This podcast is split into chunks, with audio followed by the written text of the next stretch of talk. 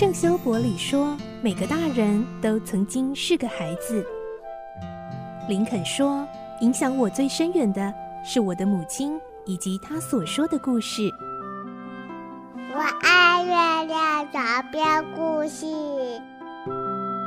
晚安，月亮床边故事。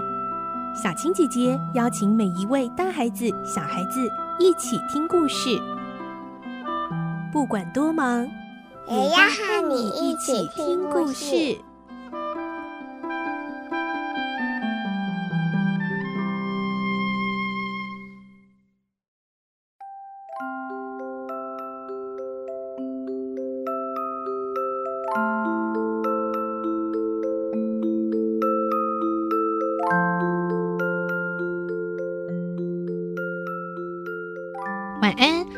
你和我们一起听故事。我是小青姐姐，我们继续来听孤雏类的故事。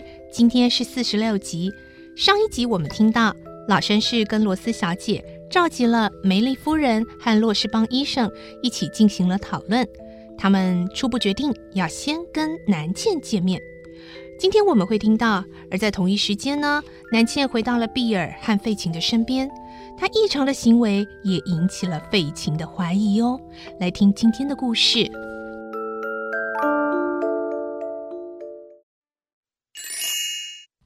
孤雏类》四十六集：南茜的处境。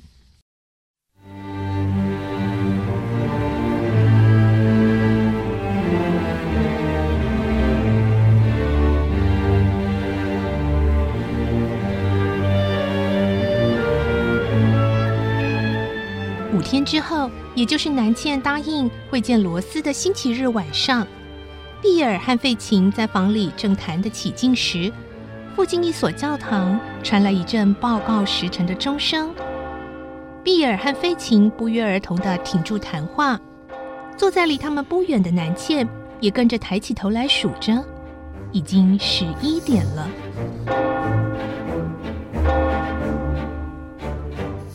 碧尔说。别忙，还有一个小时才是半夜。没错，费琴奸笑的回应。今天晚上外头黑漆漆的，可真是做买卖的好时光呢。很久没做买卖了，听你这样说，老子倒想出去碰碰运气呀。碧儿，费琴说着，一只手拍拍他的肩膀。你今天晚上才像个男子汉大丈夫！哎，去你的！放开你的老魔爪！碧儿拨开飞禽的手，他令我怪不舒服的。哎，怎么了？他使你神经兮兮的想起过去被条子抓住的情景吗？少跟老子啰嗦，喝你的酒！碧儿不高兴的把头撇向一边。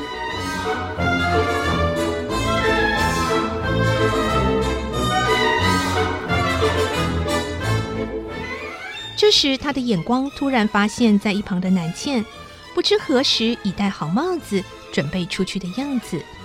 比尔向他咆哮：“过来，南茜！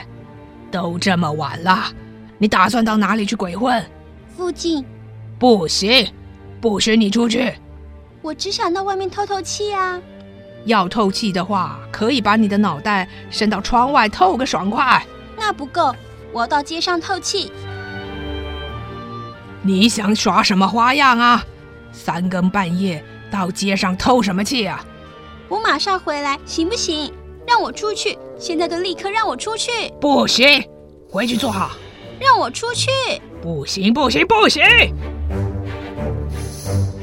碧儿，你为什么老缠着我不放？啰嗦！叫你回去坐好，听见没有？不，碧儿，求求你让我出去一下！南茜跪在地上哀求着。起来！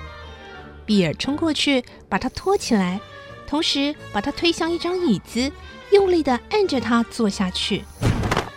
南茜只有不停的挣扎和哀求，直到教堂的大钟传来十二响，他才精疲力竭的不再挣扎。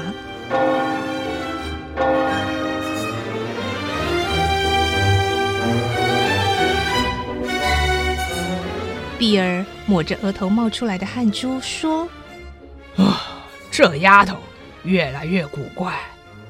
贝琴也若有所思地说：“嗯，对呀，比尔，你有没有想到？想到什么？他为什么吵着要出去？我哪知道？嗯，我可能略知一些。呃，你这不死的老头，知道些什么？快告诉我！”嘘。费琴把食指按在嘴唇上，两眼贼溜溜的瞄了瞄南茜，似乎表示现在不方便讲。时候不早了，我要走了。碧儿，事情全交给你了。知道。碧儿不耐烦的故意把声音拉长。费琴向碧儿点点头后，拿起帽子走了。走到楼梯口，他回过头来，要比尔拿火烛照亮楼梯，好让他下楼。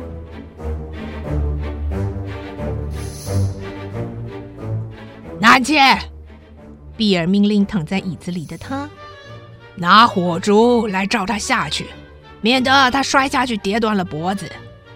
南茜软弱的站起来，拿着蜡烛跟费琴走下楼梯。